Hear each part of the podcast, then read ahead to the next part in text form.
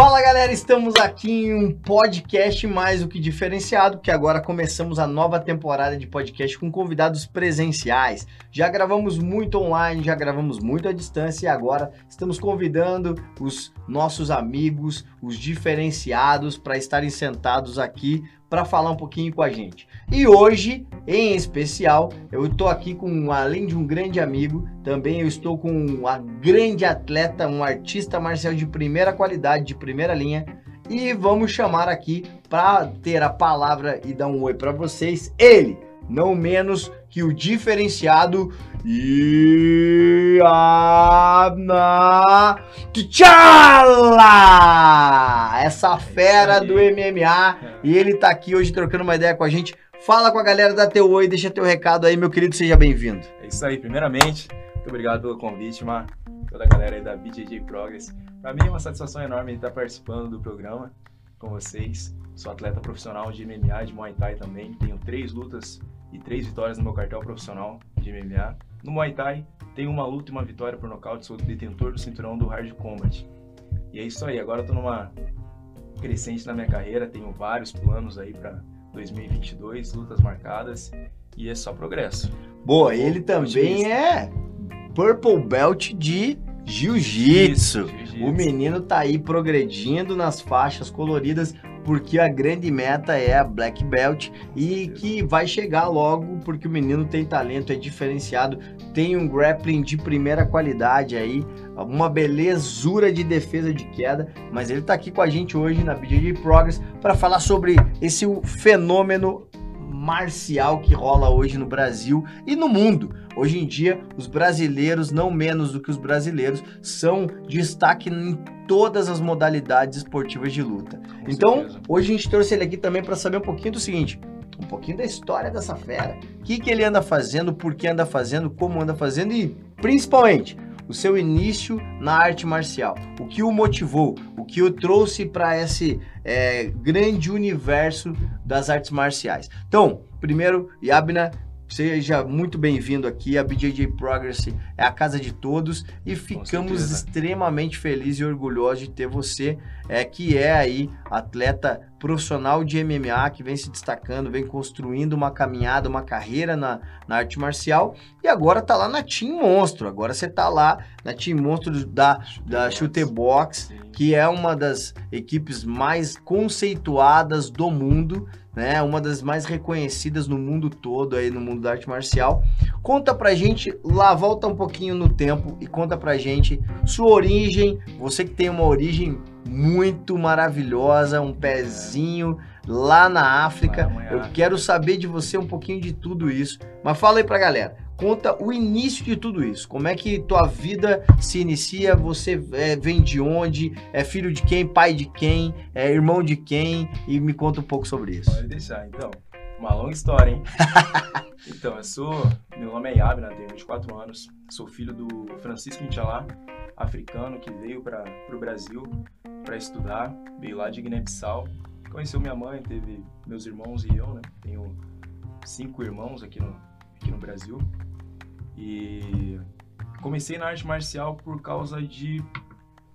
Eu sempre gostei um pouco de, desse negócio aí de, de treta, né? Fui, daquela confusãozinha é, e tal. Aquele frio na barriga. E aí, quando. Na verdade, quando eu tava na creche, desde a creche eu já era muito de briga. Moleque levado. Levado. E tinha também um outro lado que eu não gostava de levar desaforo.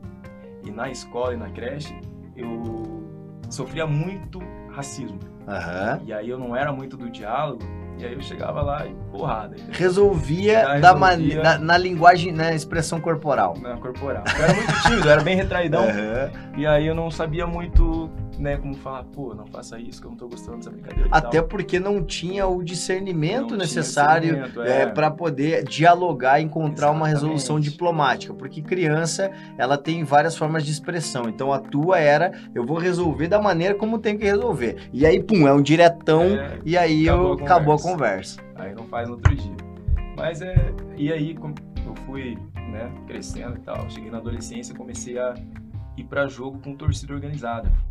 E lá é outra parada, né? Só que daí eu olhei, não é para mim esse negócio, não era bem o que eu queria. Até é... porque a torcida organizada, ela, ela acaba é que você vai para ela muitas vezes pra, por, por causa de uma identificação. Isso. Um sentimento de pertença, hum. um sentimento de grupo. Procurando, e procurando um lugar. Um lugar... Boa, legal. Exatamente. E aí a torcida é algo incomum, porque o amor é único, Exato. né? O amor pelo time e acaba tendo essa acolhida. Mas nem sempre é. o que acontece lá de fato é só futebol. A gente acabava se perdendo né, nesse sentimento aí de, de, time e acabava levando muito pro lado é, vandalizado. Uhum. E aí eu olhei, pô, não é isso que eu quero. E aí um amigo meu me chamou para treinar numa academia de lutas Team Fenômeno. Boa. Lá no Tatuquara em 2014, final de 2014. E aí eu fui lá, comecei, conheci o professor, me recebeu bem, meu professor Sidmar Fenômeno. E aí nisso eu comecei um projeto social. Ele, ele não cobrava de minha mensalidade, se cobrasse, provavelmente eu não teria mais ido, entendeu? Porque a situação ainda era não tão favorável. Favorável naquele momento. E aí eu fui treinando, comecei, já queria lutar e já lutei e fui fazendo lutas e tal. Treinei sete anos lá com ele, ele teve lá as necessidades pessoais, teve que ir pra praia. E agora eu tô fazendo um trabalho com o Ed Monstro ali da Boa. Box. Equipe maravilhosa, excelente. Fui muito bem recebido também. E agora tô com três lutas no, no meu cartel profissional. Uhum. Nocautei já na primeira lá no Nação Cyborg, é, no primeiro round. ainda tava com o professor Fenômeno. Agora vim com mais duas vitórias aí com a Edmonstro. Tô Boa. luta marcada agora é para março. Uma para março, outra para abril. E estamos trabalhando. O foco é conseguir chegar aí no, UFC e ser campeão lá também. Legal. E no meio de tudo isso, tem outras coisas também. Você se torna pai no meio do processo ah, de, dessa construção de uma, de uma carreira de, de MMA profissional, que também não é uma carreira fácil. Assim como qualquer outra carreira, exige demais, é muito trabalho, é muito trampo e muitas vezes o recurso financeiro é muito curto para você poder administrar tudo isso. Você também teve que trabalhar em outras áreas que não o esporte para poder se firmar profissionalmente e conseguir sustentar a tua família como que é essa relação que você tem com seus filhos de trazer para eles a questão do esporte, mas também trazer para eles essa possibilidade de sonhar com outras coisas que eles queiram no futuro, que nem você você não imaginava ser um atleta profissional de MMA, isso foi construído ao longo do tempo. Exatamente. Como que é isso hoje você lidar com os seus filhos, lidar com a sua família pra, com relação a essa questão do esporte para eles que gostam demais de esporte, são duas ferinhas, Sim. né? Sempre tem aí tem vídeo teu gravado lado, eles treinando, você passando algumas coisas para eles. Como que é isso aí, né, nesse momento? De você olhar para seus filhos e ver que eles se referenciam no pai como sendo o seu herói, mas também você sabendo que a vida de atleta é uma vida muito difícil. Como é que você difícil. lida com eles nesse sentido? Então, na verdade, a gente acaba abdicando muito do nosso tempo pro treino. A gente se doa 100%. Só que, de certa forma, é uma motivação, porque quando chega em casa, tá lá o meu filho esperando, é, ele, ele me vê como realmente um herói, como Pantera Negra, então é uma coisa que revigora quando a gente chega em casa. Show! A gente cansa e tal, mas revigora muito quando a gente tá lá. Ele já treina comigo, faz boxe, faz jiu-jitsu, então... Já tá ali na... É, já, tá na já tá na pegada. Já tá, já tá na pegada. E aí eu tenho a minha menininha também que quando vê luta assim na televisão, ela fala papai. Então, já, já tem já uma. Identifica já identifica, valeu. A minha é de um ano e meio. Então, tipo, as minhas crianças são maravilhosas e para mim são a maior motivação, são a minha maior inspiração. É, eu já trabalhei com fast food, já trabalhei né, McDonald's, Burger King, fazendo macarrão, fazendo pizza, várias paradas. Agora eu trabalho na, com transmissão, né? Uhum. Como você sabe, né? E tá me ajudando muito, tá me ajudando muito porque eu tô conseguindo treinar, tô conseguindo, né, da, da minha maneira é, organizar bem. isso, administrar meu horário. Então, as coisas estão acontecendo. Eu acredito que é questão de tempo que logo a gente vai dar aquela engrenada que precisa na carreira.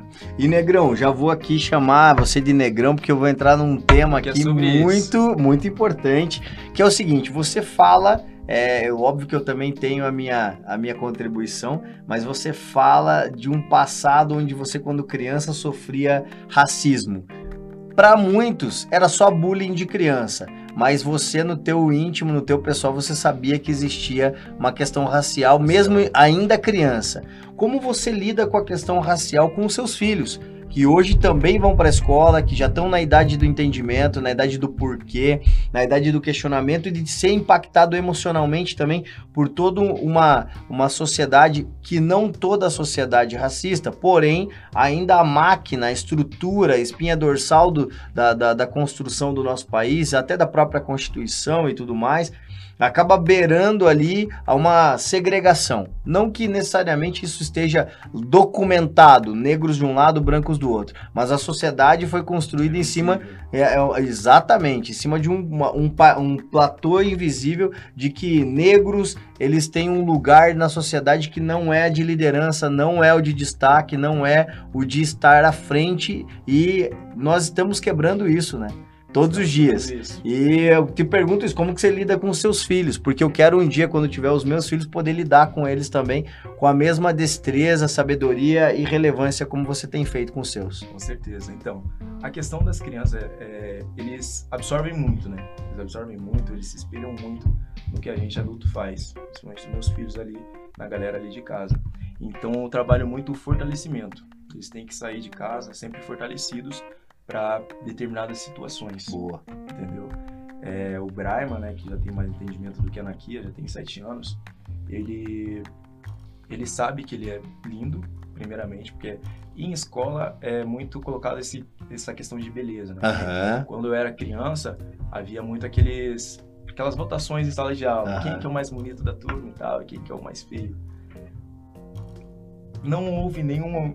Eu não peguei nenhum pódio, digamos assim, nunca, nunca, nunca, deu pódio. Nunca, nunca, deu pódio. Então, é, é muito importante. eu também não. Só para só para te ajudar. Então, é, Hoje eu sou maravilhoso. Né? maravilhoso Hoje você, por exemplo, pô. Você, tá, você é diferenciado, você é um negrão modelo, inclusive tem essa função, né? Tem essa atividade de ser modelo, né? Modelo fotográfico tal. é, e é um trabalho que hoje tem. E assim, não quero também aqui roubar teu lugar na, na nas passarelas, mas já fui convidado para fazer um negocinho ou outro. E cabe muito bem, é, Vai que dá, né? Ó, é, será que dá? Vale a lata... É, vai, vai que a lataria tá legal. Minha agência de modelo, Tutan, aqui, ó. ó. Tamo aí, vamos lá. modelo aí para vocês. Mas então, é, essa parte de se fortalecer em família é muito importante aí para. Ah, você diz a autoafirmação. Isso, autoafirmação. Legal. E realmente trazer para eles é, situações que acontecem. Boa. Situações que acontecem. Já aconteceu é, lá na escola, quando eu fui buscar o Brahma, de um menino falar: Olha, olha o preto numa certa inocência, uhum. porém numa falha da família dele. Perfeito. Por quê? Porque já via acontecendo dele estar tá falando que o Brian é marrom. Uhum. Mas por que, que ele está chamando o Brian pela cor e não pelo nome? Perfeito. Entendeu? E aí eu. Essa é, uma, essa é uma pergunta, é uma visão crítica social que a gente precisa lidar. Exatamente. Né? Porque assim. É, quando, quando a criança ela não tem a instrução necessária dentro de casa, ou a educação social, vamos colocar aqui, tem a educação formal, que é a educação acadêmica, acadêmica. a educação é, de hábitos, né, a gente pode colocar dessa maneira, e tem a educação social, que é como a criança vê o outro, né? Como é que a, nós, seres humanos, nos relacionamos com a outra pessoa. Então, já aconteceu comigo também de ser chamado de marrom, né? Olha aquele tio marrom. Então, assim, e a família às vezes fica desconcertada, não saber muito o que fazer, porque talvez a questão de não conviver com outras crianças negras, ou até mesmo de não ter uma educação social dentro de casa, de tratar o assunto do racismo, discriminação, igualdade, equidade, igualitariedade, às vezes acaba fazendo esse tipo de, de situação acontecer, né? Exatamente. E aí é, um, é uma responsabilidade dos pais, né? De buscar tá entendendo e daí tá transmitindo para os seus filhos. Então é bem importante isso. Já aconteceu também situações que aconteceram comigo antes, com o Brahma. Do que? De confronto físico. E aí veio dois coleguinhas para brigar com ele. E aí ele acabou pegando um no batalhão e não queria soltar. E a professora me chamou. E aí ele explicou a situação que foi esse mesmo coleguinha. Uhum. E que estavam provocando ele. Não sei te dizer se foi uma situação racial, mas foi desse menino. E aí conversamos lá na escola. É... E aí acabou que tá, os dois se desculparem e ficou por isso. Mas é bem importante que as crianças, principalmente os pais, né? São, uhum. são eles que transmitem a, a, a parte educacional. é, tentem é, passar consciência, conscientizar, conscientizar o né? máximo possível os filhos para a gente não estar tá, é, é, disseminando essa, esse racismo que acaba sendo né, natural, porque vem, de, vem lá dos ancestrais deles e aí eles têm que tentar se filtrar para conseguir passar uma coisa boa para os seus filhos. Então... É uma coisa que eu cresci é, é, ouvindo, né? Sempre piadinha racista. Eu, eu, é, eu sou, sou filho de pai negro, mãe branca. Então a família é, voltada para a parte da, da, minha mãe, muitas vezes, cara, chegava num domingo, num almoço, num churrasco, numa janta, em qualquer lugar, você chegava ali e tinha uma piadinha racista.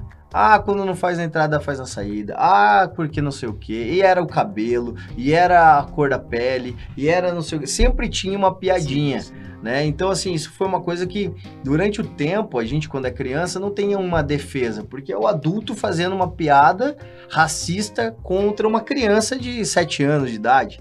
Né? Então, assim, quando você começa a entender, começa a criar seus mecanismos de defesa, existe, e aí eu vou te fazer uma pergunta: existe naturalmente o nascimento de uma rebeldia? Isso aconteceu no teu caso também? Aconteceu muito, aconteceu muito. É, na verdade, eu sempre fui bem 880. Nunca gostei de, de brincadeira racista. Pra mim, não é brincadeira. Sim. Porque fere. Né? Claro. Então, não gosto. Nunca gostei e nunca vou gostar. Não aceito. É, existe gente que fala que, ah, eu não ligo, né? Pessoas negras que não ligam. Só que se parar para analisar, como é que eu vou, eu que fortaleço o meu filho, sempre falo que ele é bonito, que ele é isso, que é aquilo, chego num ambiente de amigos que começam a me zoar porque eu sou negro. Pô, apagou a luz, dá um sorriso. Uhum. olha, entre essas, entre outras. E aí, meu filho vai olhar para mim e falar o quê? O que, que eu vou falar para ele? Sendo que eu sou a inspiração dele, sendo que eu sou aquele alicerce, ele me vê como um né? Sendo que você todo dia é, reafirma e empodera Exatamente. a beleza dele e o quanto ele é então, importante. é uma coisa que não é aceitável de maneira nenhuma. Perfeito. Com ninguém. Para mim é, é zero paciência esse tipo de brincadeira. Não, não existe.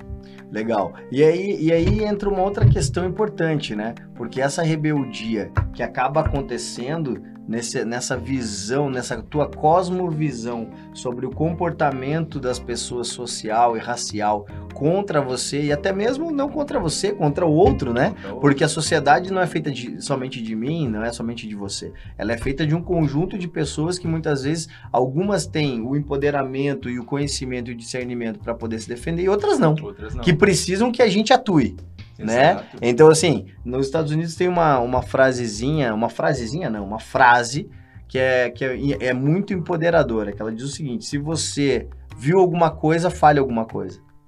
Né? Então, é, é nós, nós, temos muito no Brasil não aquela. Se calar, é, não se cale, não, não, não se cale. E no Brasil a gente tem aquela coisa, não, pô, é a vida do cara, não, se, não, não, se, não vou me meter. É, ah, esse problema não é meu, eu não vou pôr a mão nisso. E, é e não pode, né? Não, não pode acontecer, não pode acontecer. A gente tem que estar tá se fortalecendo o tempo todo.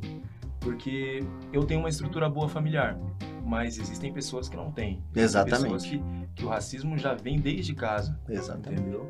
As pessoas acabam por ter aquele é, uma ligação com pessoas racistas e não ter um fortalecimento em casa, acaba transmitindo pro que nem eu, eu transmito é, força, é, autoconfiança para meus filhos. Perfeito. Mas se eu não tivesse os meus pais que transmitiram isso para mim, você já viria numa casta viria, diferente. Isso, já seria fraco para isso. Exatamente. Então é, a gente não pode deixar passar nada. Pode deixar que nem num jogo de cara, várias situações já aconteceram comigo. No jogo de futebol, menino jogando, errou o chute lá, chutou para fora tinha que ser preto.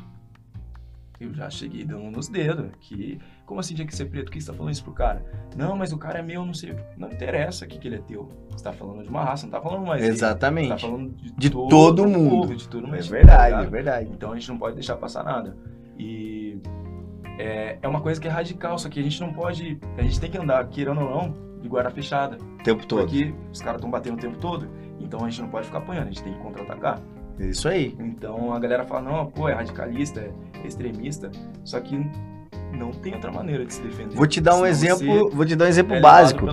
Eu, por exemplo, quando quando moleque, cara, várias vezes de entrar e já depois de adulto, cara, Depois de adulto aconteceu isso comigo. Eu, eu não vou falar aqui qual foi a, o lugar, porque isso já foi resolvido. Sim. Mas eu poderia falar aqui uma grande rede de supermercado. É, fica a dica aí para vocês pensarem. É, cara, entrei, fui adulto, cara, adulto. Tava indo no jogo do Atlético Paranaense, aqui na Arena da Baixada, e tava com fome. Passei rapidinho no, no, no, no supermercado para pegar um negócio para comer. É, na ida, é, e de, deixamos o carro no estacionamento, eu subi para pegar e tal. Passei pelo corredor, voltei. Quando chego no caixa, chega o segurança e fala assim: Não, você pode me acompanhar? Eu falei, como acompanhar? Ele, não, você pode acompanhar? Eu não posso te acompanhar, tô atrasado aqui, tenho, tô indo por. E eu com camisa de time, chinelo de dedo, bermuda e tal. Dele, não, porque nós temos uma, uma, uma desconfiança, nós temos um. Que o senhor. É, que você pegou alguma coisa e pôs embaixo da blusa. E aí eu tive que, obviamente, confrontei e falei, não, de jeito nenhum, você não vai pôr a mão em mim, então chame a polícia e tal. E aí chamaram a polícia eu não tinha nada embaixo. Eu não tinha, claro que não tinha, óbvio que não tinha nada, não tinha nem porquê. E aí aquilo foi uma situação muito difícil para todo mundo que estava envolvido, mas foi uma, uma, uma lição muito grande também para aquela pessoa que me abordou. Porque mesmo ele sendo negro também, mesmo ele tendo o mesmo biotipo que eu tenho, a mesma cor de pele que eu tenho, aí nós entendemos que pode ter sido ele motivado pela desconfiança, né? E também pela função dele que estava ali de realmente resguardar o patrimônio, ou pode ser um modus operandi que foi indicado pelos seus superiores para que ele agisse daquela maneira. Ou tem uma terceira via, né? Que é a questão da, do racismo institucional que a gente vem falando tantas vezes. Mas enfim, eu só queria dar para você um insight de que eu, além de ter sofrido racismo na própria família, sofri discriminação, racismo durante minha vida inteira, tive que lidar com isso durante toda a vida, mas isso também é um empoderador, porque isso nos mostra que nós temos que ser muito mais fortes, muito mais valentes todos os dias do que nós imaginávamos. Mas vamos partir para aquele voltar, convergir para nossa, para nossa, para nosso podcast, que é também um pouco da arte marcial. Em que momento você se depara com a arte marcial? Em que momento você é apresentado no, ao, ao, seu, ao seu primeiro treino? Vamos lá. Primeiro treino. Meu primeiro treino foi no final de 2014. Eu tinha acabado de perder meu pai aí. Eu sempre curti arte marcial, mas meu pai ele era meio retraído para isso, né? Uhum. Não, não curtia muito, ele queria mais que eu estudasse. E aí eu, né, perdi ele, passou uns meses. Aí lá para dezembro de 2014 eu fui, um amigo meu me chamou para ir lá treinar, oh, vamos lá fazer um treino e tal. E eu já tinha curiosidade. E aí fui lá, fiz o treino, gostei muito, né? Eu tinha acabado de parar. Na verdade eu ainda tava indo para jogo. Mas aí o professor também me instruiu, pô, isso aí não é legal e tal, vamos né, treinar, focar nos treinos, que você manda bem também. E aí comecei a treinar, fui pegando gosto, três meses já fiz minha primeira luta no, no Muay Thai amador. E aí fiz a primeira, fui fazendo a segunda e gostei demais, gostei demais. Na parte de disciplina também me ajudou muito como pessoa, de responsabilidade, porque eu ainda era muito voado, assim. Mas é, eu aprendi muito lá na, na academia que eu comecei, lá na Team Fenômeno. Lá foi a minha primeira foi onde contato, meu primeiro contato ali com e, de, e foi onde mudou teu mindset, foi onde você falou, não, isso aqui eu quero para minha isso. vida. Em que momento essa chavinha muda? Uma coisa é você conhecer e gostar e começar a treinar e competir. Mas em que momento você fala, beleza, é, é o que eu quero para sempre? Em que momento isso acontece? Então, na verdade, ele, o meu professor Sidmar, ele foi me passando, ele foi me passando confiança através dos treinos. A gente ia treinando, o Paulo gostava de brigar, achava que tudo era briga. E aí ele foi me passando a confiança de que eu poderia ser um atleta profissional. E aí eu fui treinando, pô, muito, mas foi muito mental que o mental, a parte que ele é, de mentoria que ele fez, né, comigo, que que me ajudou a a ter essa perspectiva aí de sucesso aí na, na, arte marcial. Se você não fosse um atleta marcial hoje, um artista marcial, aliás, hoje qual seria uma, uma profissão, qual seria o, o seu caminho não fosse a luta? Você consegue se visualizar em alguma outra coisa que faz, não, isso aqui faz sentido para mim? O que faria sentido para mim seria estar trabalhando numa academia. entendeu?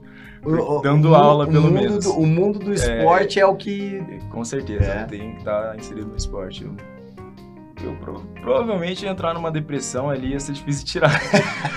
Sei, eu não consigo me imaginar, não. Mas é, o plano B seria fazer uma faculdade de educação física e estar tá dando aula de Muay Thai, Jiu-Jitsu, né? MMA em geral.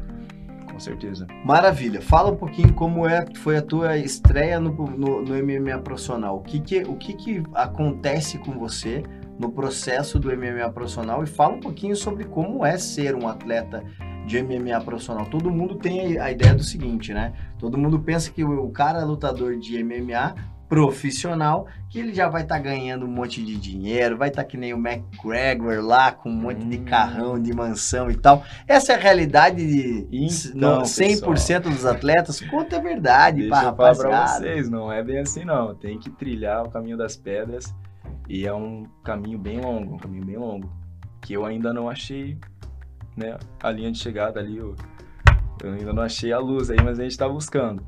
Mas assim, o, o, o, MMA profissional eu, eu estreiei agora em maio de 2021. Só que a minha estreia deveria ter sido muito antes. Só que daí aconteceu toda aquela questão lá da pandemia, pandemia fechou tudo. E aí a gente teve que ir se virando, né, com as academias fechadas, Sim. tentando manter o condicionamento, porque, cara, o atleta ele tem que estar pronto o tempo todo. Apareceu a luta, por exemplo, apareceu uma luta lá sábado. Não interessa, tá no, tá é no tipo gás. uma tá... preparação constante, é constante toda é hora, tempo, o tempo, todo. Entendeu? Às vezes tem que lidar com lesão. Eu, hoje mesmo, estou lesionado, tô com luta marcada, tive que fazer o treino, tenho treino mais tarde. Então é bem, é bem corrido. Nessa parte é bem. Você tem que se desgastar bastante, se doar 100%. E aí a minha estreia foi lá no Nação Cyborg. Eu lutei contra é, João Nunes, um policial aí. Tenho meu respeito, atleta profissional também. E aí consegui, fizemos uma estratégia toda, conseguimos nocautear no primeiro round. E aí saímos com a vitória. Foi a minha primeira luta no profissional. Foi da maneira que a gente planejou. Só que deveria ter saído muito antes por causa da. Mas agora estamos trabalhando, correndo atrás e se Deus quiser, vamos conseguir alcançar as nossas metas. Essa mudança para Team Monster, para Shooterbox, ela, ela traz para você qual tipo de evolução, seja ela mental, seja ela física, seja ela de treino, é, de quantidade, de qualidade. Explica um pouquinho essa mudança, como ela impactou na sua vida e tem impactado até mesmo para os teus resultados que hoje para quem não sabe, vou falar mais uma vez que o homem tá invicto a três, três lutas profissionais. Três lutas, três tá invicto, invicto no é MMA profissional. Fala um pouquinho pra gente dessa mudança e como ela impacta diretamente no resultado. Então, no início foi uma coisa que eu acabei me perdendo. Porque, uhum. porque meu professor, há sete anos, sempre foi o Sidmar. E aí, não trabalhar com ele foi, uma, foi um choque para mim. Certo. E Foi aí, algo que mexeu com é, você. mexeu comigo. Fiquei meio desnorteado ainda. E aí entrei na equipe, é, fui bem recebido, o mestre monstro lá, pô, sensacional, um cara, gente fina pra caramba. A doutrina dele de treino é, é diferenciada, a, a cobrança dele, só que ele cobra e ao mesmo tempo ele tá junto, entendeu? A gente faz vários treinos por dia, ele tá lá em todos, sempre acompanhando, vendo como é que tá o teu desempenho. E a questão também de material humano que eu tenho lá para trabalhar é sensacional. Top. Tem vários atletas profissionais, atletas lá do, do UFC também, de Animaia e tal. E então tem sido para mim muito vantajoso. A gente tem preparação física específica, professor de boxe específico, é, psicólogos também que estão ali, sempre a dispor do atleta e ele está sempre acompanhando tudo. Então tem sido muito bom para mim. Eu acabei me dando bem de novo aí com, com a equipe do Monstro. Legal porque você muda de, de equipe, é, mas não perde qualidade, não é, perde essa não questão. Eu tive né? essa sorte que, que fui para a equipe certa. Boa, boa, certa. boa. Maravilha. Como que tá teus plan, planos profissionais? Planos. Planos Plano. profissionais. Como que tá teus planos profissionais agora, no sentido de agenda, né, de, de luta, mas também no sentido de como você tem se movimentado na arte marcial. Você assumiu turma de, de, de aula, como que tá essa, você está ajudando nos treinos, tá de professor, tá de auxiliar, tá tem galera que quer treinar com você, como é que te encontra, onde é que tá essa agenda aí? Fala aí um pouquinho. Então, agora, 2022, eu acabei não dando aula mais, eu, eu dava aula até ano passado, tinha minhas turmas ali, e aí esse ano acabou que não não voltamos aí com as turmas e eu acabei focando mais no treinamento, entendeu? Tô fazendo vários treinos diários, conciliando com o trabalho e, e o plano para esse ano, é, pelo menos até abril, a gente vai fazer cinco lutas e a, e a meta é, é cinco vitórias. Então a gente vai estar tá conversando, vou estar tá conversando com o mestre e buscando passaporte, essas paradas para deixar engatilhado, que se Deus quiser pode ser que pinte alguma coisa aí para fora e, e, a gente vai seguir evoluindo. Boa, boa. A evolução ela é constante, não tem, é, não tem como, não tem como Se parar. Você trabalha, acontece. Vai dar gol. Exatamente. Então a gente pode esperar que de repente o Adesanha pode se preparar que você tá chegando, não? É o seguinte, Adesanha, eu não sou da tua categoria, sou teu fã, sou teu fã. Falar segura, o quê pro cara? O cara é bravo segura. demais. O homem é, o homem é diferenciado. Mas é o seguinte, eu sou da categoria dos 70, então é pro Charles do Bronx o recado, tá? Charlão, é o seguinte, é... a gente é teu fã, eu sou teu fã. Eu sou teu fã também. Sou teu fã, mas é o seguinte, se o homem tá dizendo que tá chegando, ele tá eu tô chegando. escalando, tá? Tô tá escalando, escalando vai qualidade, chegar, vai chegar. chegar. O, hoje, é futuro. quais os títulos que você detém? Você também, seja Nação Ciborgue, um dos maiores eventos que no Curitiba já já pode que cedia, né? Uhum. Você também lutou Hard Combat, você tá com, com título dentro do Hard Combat. Como você tem título no, no, no Muay Thai, né? No Muay Thai. Isso, isso. E a, a questão hoje é a seguinte, é uma perguntinha para você é, levar aí para para o seu, pro seu staff depois, né? Sim. É, qual é o planejamento de escalada nas, nas principais organizações? Hoje temos no Brasil Jungle Fight, que é muito reconhecido, é formador de muitos atletas hoje a nível mundial, mas fora do Brasil a gente tem várias organizações vários, interessantes, né? O UFC é o é a meca, digamos assim. Com certeza. Mas nós sonho. temos o PFL que pagou agora aí um milhão de reais para o campeão da temporada, que foi o cara de sapato. Nós, nós temos aí, por exemplo, é, o, o Bellator, que também vem dando não só visibilidade, mas também é uma organização extremamente comprometida com um MMA bonito, com atletas de alto rendimento. Alto rendimento. E tem o One Championship, por exemplo. O One Championship é uma das maiores organizações de MMA da Ásia. Inclusive, o grande é, Marcos Bochecha, do qual também sou fã, sou fã. Marcos Bochecha, que é da equipe Checkmate ele é, é, tem, lutou lá, tá invicto também no One Championship. E, e, aí temos vários atletas, temos Bruno Pucci, temos é, uma galera que hoje tá, tá lá despontando. Em outras organizações, nós temos atletas também de renome internacional, que estão aí detentores de, de, de cinturões na Rússia e pelo mundo afora. Como que tá essa tua visão? Quem te chamar, você vai? Ou você gostaria de fazer um caminho que você já definiu junto com o teu staff, com o Team Monstro, com a Chutebox? Como que tá o teu pensamento? Surgiu é, o convite e você vai sair na mão? Ou você gostaria de trilhar um caminho para chegar em uma dessas grandes aí? Então, deixa eu primeiro te responder a pergunta lá dos... De, por onde eu já passei em Boa, eventos, Vamos né? lá. Eu já lutei o WGP, que é o maior evento de kickboxing da América Latina. Agora eu tenho o cinturão também do Hard Combat, sou campeão do Muay Thai profissional. Fui campeão no Nação Cyborg, no MMA profissional. No CWB Fight League, que é um dos eventos mais conhecidos aqui em Curitiba também, bem conceituado. E por último, fiz minha luta ali em Santa Catarina. Desci para Santa Catarina, enfrentei um atleta lá de São Paulo e também venci no MMA profissional. O plano é assim, está pronto quero estar o mais preparado possível para qualquer evento, boa, para qualquer adversário. Por mim, eu luto todo final de semana. Bora lutar então. Bora lutar agora, entendeu? o lutador, o atleta em si, ele gosta muito de lutar. Eu, eu pelo menos sou assim, eu gosto de lutar. Se o mestre fala, pô, tem uma luta agora, sabadão eu vou e vou com vontade. Porém, a gente tem que se preocupar mais com o estar pronto, entendeu? Essa parte burocrática a gente deixa pro mestre. O mestre ele tem bastante discernimento, discernimento, é um cara experiente, então ele vai estar sabendo guiar a gente aí para o melhor caminho. Eu não sei como é que vai estar o planejamento dele, mas eu sei que a gente vai estar trabalhando bastante para estar pronto para qualquer situação. Ah, garoto, é isso, aí. Um abraço grande, mestrão monstro, é aquele abraço. Grande Ed Monstro, grande chute box. Um, ó, Beijo também ao Rudimar Fedrigo, grande querido mestrão. Mestrão. Tamo junto 100%, Virou sempre. Nunca negou uma live, nunca negou uma palavra comigo, então aquele abração. E aí, é óbvio, a toda a equipe lá da, da Team Monstro, da Chutebox, aquele abraço a todos que treinam lá também com o Iabna, que Com é o seguinte, certeza. rapaziada, ter sempre aqui a cadeira vai estar disponível para vocês. É A isso aí. segunda resposta é: as grandes organizações já tem uma rota, já tem uma trilha aqui marcada? Então, eu quero o UFC. Boa. Meu sonho é o que eu mais busco. Eu trabalho pra isso. Quero chegar lá e ser campeão lá. É isso aí. Mas, nossa, seria um prazerzão estar lutando na Ásia, One Championship, LFA, PFL. O que pintar, a gente possivelmente vai abraçar. Então, não, não tem muito o que, que escolher. A gente tem as preferências, mas também de maneira nenhuma negaria esses eventos aí maravilhosos. Maravilha. Fala agora pra rapaziada, todo mundo quer saber. Todo mundo, olha pra aquela câmera ali. Não, melhor, olha pra essa daqui, ó. Olha pra essa Aqui. câmera aqui.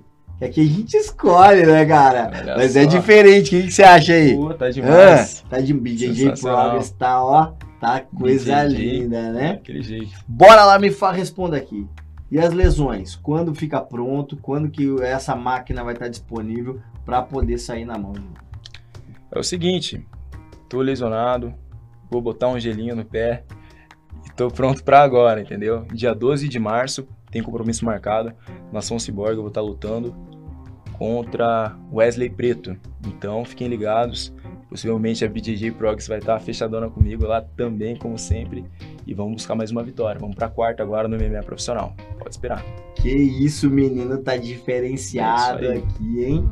Voltando para aquela lá agora, ó, que coisa chique, esse negócio troca daqui, Daqui pra lá, pra lá. lá. É, que- Não para, hein? não para, não Só para. Logo passada. teremos mais, logo teremos mais. É isso aí. E Abinão, fala um pouquinho pra galera aqui como que a, a, a galera pode te acessar nas redes sociais. Fala teu arroba, dá o teu recado, patrocinadores que de repente têm um interesse em de repente entrar contigo na, na, na, nas- no seu shorts, na sua camiseta, Isso. no banner, No é, de repente ter você como o garoto propaganda de, da, da Da sua marca, marca. né? É, ter ali parceria paga dentro do seu, do seu Instagram. Conta pra galera como é que faz pra seguir você nas redes sociais e entrar em contato também. Fala aí. É isso aí, pessoal. Via Facebook ou Instagram, Yabna Ferreira Inchalá. Instagram, arroba Pantera Inchalá. Pantera Inchalá, N-T-C-H-A-L-A. Ah, Beleza? Tudo junto. Pode chamar ali via direct mesmo, que a gente vai estar fazendo essas parcerias aí. Espero que vocês também curtam o meu trabalho e venham fechar junto comigo.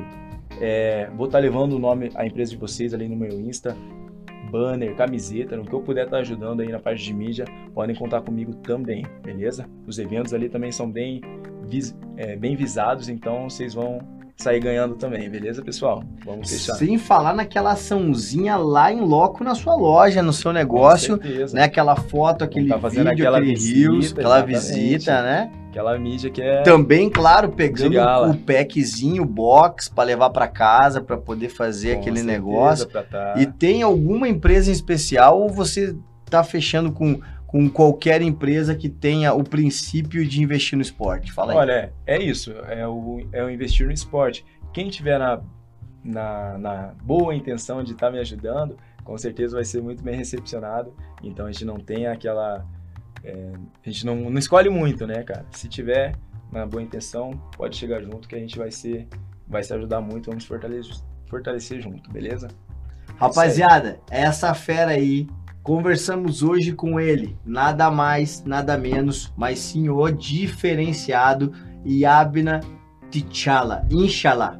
Esse Pantera cara aí, Negra. o Pantera Negra, tem muito pra mostrar ainda. E vou falar, BJJ Progress Anota aqui, aí, ó. Ó, BJJ Progress aqui abrindo o leque, não somente um artista marcial da grandeza do Yabna, que nós acreditamos, mas BJJ Progress estará, esteve e sempre estará com ele em qualquer desafio que ele venha a ter, porque nós sabemos do talento dele e sabemos onde ele vai chegar com toda certeza. Não é sabemos que, que ele, onde ele quer chegar, mas onde ele vai chegar.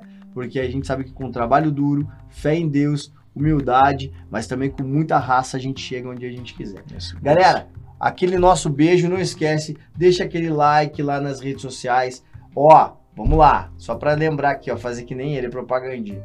Facebook, Instagram, BJJ Progress.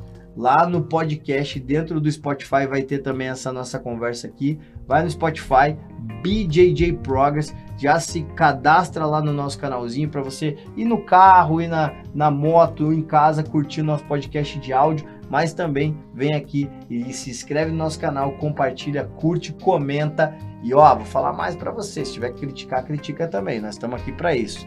É e vamos nessa, porque a BJJ Progress não para. Nova temporada, primeiro episódio com essa fera, Pantera e Tchalá. É Valeu, obrigadão, meu irmão. Pô, Tamo junto. Satisfação Ossa. 100%. Tamo junto, Valeu. É, é nóis, galera. Isso aí.